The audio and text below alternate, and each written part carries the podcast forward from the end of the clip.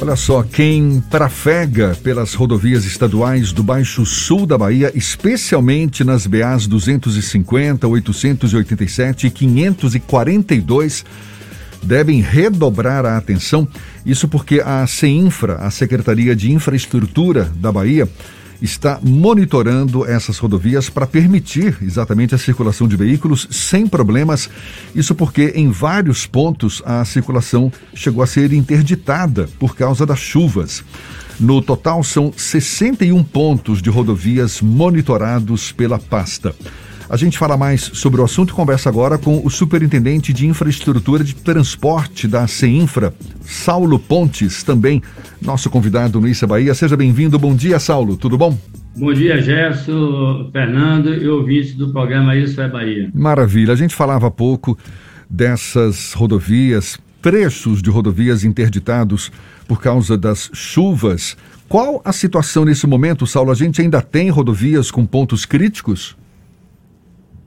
Olha, Jefferson, como você falou, em 61 pontos, isso é uma dinâmica, né? Que apesar de ter parado de chover em algumas regiões, mas o oeste da Bahia continua, até porque é o período de chuva na região. O oeste da Bahia tem um período de chuva definido, inicia de outubro a novembro e só encerra no ano posterior, de março a abril. Então, nós tivemos mais duas ocorrências no oeste da Bahia, hoje nós temos 63 ocorrências na Bahia. Agora, rodovias é, interditadas, nós só temos dois pontos, que é o trecho de Tapitanga Guaraci, a BA 651, que durante o período das chuvas ficou interditada em um ponto. Nós fizemos em caráter emergencial um desvio, e assim que esse desvio foi concluído, com dois dias de tráfego normal, rompeu o encontro da ponte na chegada de Tapitanga e esse rompimento de quase 8 metros de altura está tá com dificuldade de ser, exatamente pelo nível da água, de ser reexecutado. Nós estamos fazendo, dando acesso a Itapitanga através do desvio de Itapitanga, Cafundó, Itamutinga até Guaraci. Então ela não está isolada, mas está com essa deficiência. Outro ponto isolado nós temos do trecho de Angical para é, missão de Helicobé, um povoado que aponta na mediação de São Joaquim, rompeu o encontro. E o mesmo caso, o nível d'água está elevado, sem condições de trabalho, continua chovendo na região do oeste, como disse anteriormente. E estamos estudando, hoje designamos um engenheiro, deslocou lá para a região, e através de dono nós estudamos um desvio para que é, seja executado esse desvio até a gente ter condições de reconstituir esse aterro. Como o senhor falou, ainda chove em algumas regiões do estado, como no caso do oeste baiano. Esses pontos que são prejudicados, esses pontos de rodovias, seja por causa de deslizamento de terra ou porque a terra cede por causa do volume de água e tal, as obras de recuperação, elas, elas, elas são realizadas mesmo com a chuva ou é preciso esperar a chuva ir embora para dar conta de recuperar as estradas? Esse é o grande é, problema, né? O, essa chuva foi uma chuva atípica. Por que ela foi atípica? Que nós passamos as diversas regiões da Bahia tiveram um inverno rigoroso esse ano. E a partir de 8 de dezembro iniciou as chuvas no extremo sul do estado. E com isso vai encharcando. Né? A, a, o que mais sofreu com isso? As estradas vicinais, os acessos às comunidades agrícolas, porque não tem o revestimento, a água infiltrou com mais facilidade. As rodovias pavimentadas dificultam mais essa filtração, mas só com a intensidade da chuva, com um período longo, ele, a água começa a infiltrar e com isso, com o peso da água e a carga do, do, do tráfego, começa a romper os bordos e abatimento nas pistas. E os rompimentos que mais nos preocupam, né, que são os rompimentos de aterro e os, os encontros de pontes. E a gente não pode, como você falou aí, executar no período de chuva. O que é que nós fazemos nos rompimentos de aterro? Desvios provisórios para que a gente dá a trafegabilidade provisoriamente até o tempo permitir a reconstituição. E o das pontes, quando baixar o nível da água, para poder você reexecutar. Isso é que dificulta um pouco esse, essa recomposição de trafegabilidade nesses, nessas localidades atingidas. Uma das rodovias que o Jefferson citou, que é a BA 887, que liga Valença ao distrito do Guaibim. ela foi impactada pelas chuvas agora nesse período e é um, um período de alto fluxo de turistas para aquela região. Essa rodovia em específico tem algum tipo de prazo para que seja reparado esse problema, por exemplo, no eixo da ponte do Rio Pian?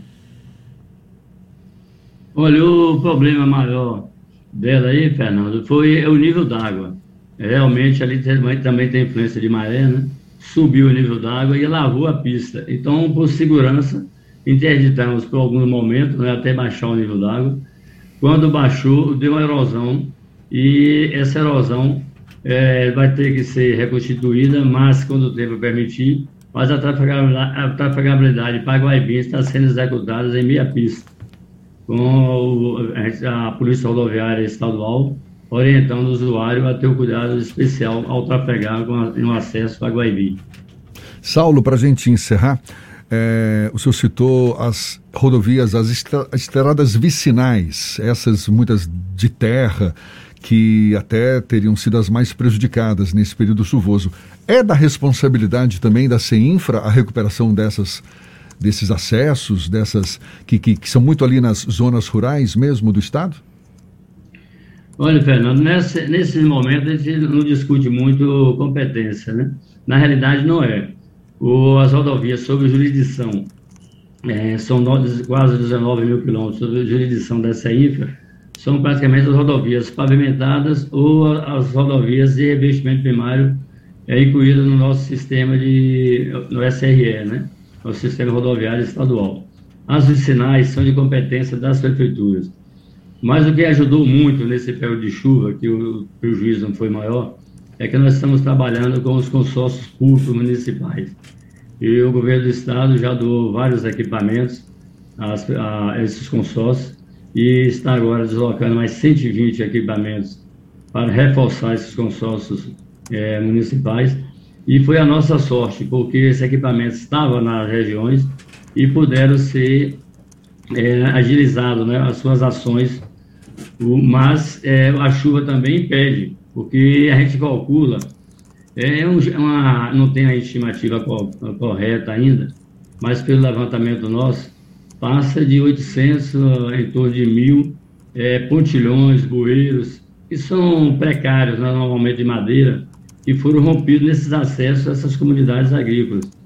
Então, você vê o prejuízo é enorme, algumas regiões né, continuam isoladas, mas o consórcio está trabalhando com equipamento e para poder dar trafegabilidade o mais rápido possível a essas comunidades. Maravilha. Saulo Pontes, que é superintendente de infraestrutura de transporte da CEINFRA, Secretaria de Infraestrutura do Estado da Bahia, muito obrigado pela sua disponibilidade um bom, bom ânimo aí para continuar com essa empreitada aí e recuperar o, as rodovias que ainda estão prejudicadas pelo nosso estado. Muito obrigado mais uma vez, um bom dia e até uma próxima.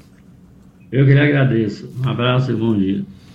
Agora são 7h59 na tarde FM. Eu lembro que essa e todas as conversas que a gente tem aqui no Issa Bahia ficam depois disponíveis na íntegra nos nossos canais no YouTube, Spotify, iTunes, Deezer e Instagram. Confirmando a hora certa, 8 em ponto na tarde FM.